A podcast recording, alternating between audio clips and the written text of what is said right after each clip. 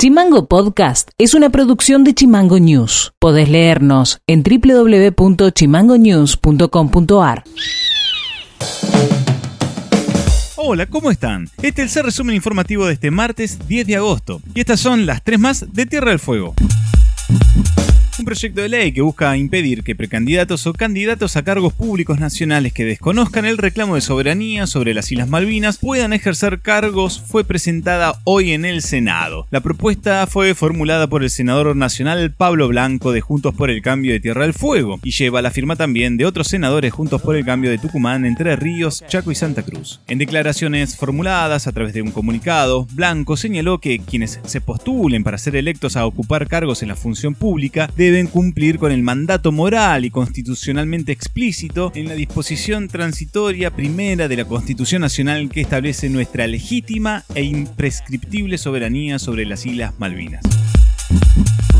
La Municipalidad de Ushuaia concretó la firma de los boletos de compraventa con las primeras 32 familias que forman parte del primer grupo de 65 que accedieron a las viviendas del Procrear en el marco del primer plan de cogestión con el gobierno nacional. Desde la Subsecretaría de Vivienda de la Municipalidad se informó también que se habilitará el turnero para seguir inscribiendo a vecinos para las más de 300 viviendas que todavía faltan entregar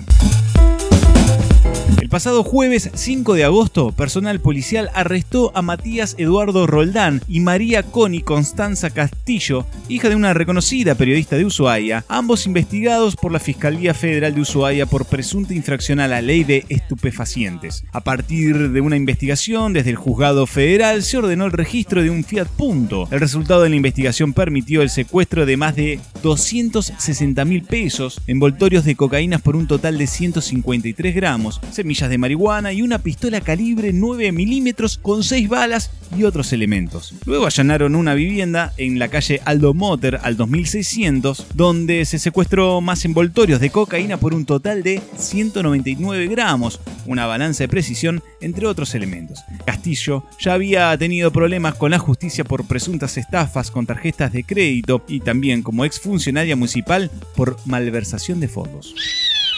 Noti Audio.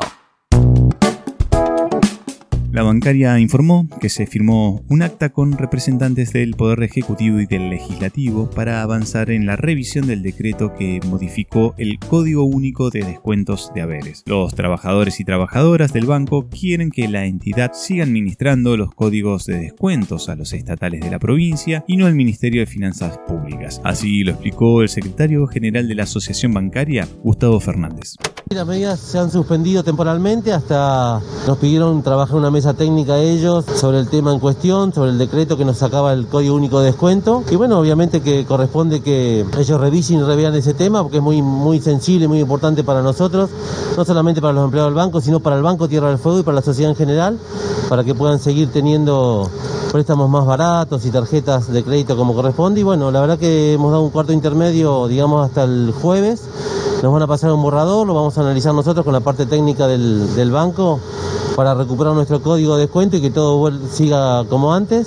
Y bueno, la verdad que muy contentos y también quiero agradecer el apoyo incondicional de, mis compañeros, de la sociedad en general, de actores, de exfuncionarios, de funcionarios actuales, de legisladores actuales, de, gente que se, ha, que se ha manifestado a favor de la banca pública y es lo que vamos a defender siempre nosotros los empleados del banco y estamos muy contentos y esperemos llegar a buen puerto sin ningún tipo de problema en adelante. Noti Audio. El sindicato de camioneros en Tierra del Fuego lleva adelante una protesta en las sucursales de Río Grande y Ushuaia de la empresa postal Andreani, en reclamo de la incorporación al convenio colectivo de camioneros de los fleteros de la empresa. Así lo explicó el dirigente del sindicato Guillermo Vargas déjame aclarar que lo que es eh, Andreani sabe en todo el mundo que distribuye la vacuna por el COVID-19. No se ve afectada la distribución, ni el reparto del mismo, ni la actividad logística en ningún punto del país. Sí, en el tema paquetería y otras actividades que tiene Andreani, el reclamo puntual nosotros lo venimos llevando adelante a través de nuestro secretario general Pedro Velázquez en toda la provincia de Tierra del Fuego y a nivel regional también, por la distribución de los fleteros, hecha por los fleteros, fuera de convenio colectivo de trabajo. Es una circunstancia y una situación que venimos hablando hace mucho tiempo. La empresa ha decidido seguir dentro del marco de discusión en la Federación Nacional, a nivel nacional, y en el momento este se están llevando a cabo reuniones. Nosotros queremos ser claros. Andreani ha crecido eh, en la actividad del reparto último mucho y dentro de esa actividad tiene muchísimos trabajadores pleteros que no están encuadrados bajo el convenio colectivo de minería. Y esto ha sido todo por hoy. Seguimos en Spotify como Chimango News y escribinos vía WhatsApp al 2901-6506-66. Dejamos con un tema musical de Donovan y nos reencontramos mañana. Chao. Chimango Podcast. Conducción. Federico García. Diseño y redes sociales. Micaela Orué. Seguinos en Twitter. Seguinos en Facebook como Chimango News. En Instagram como Chimango News OK. They call me mellow yellow. They call me mellow yellow.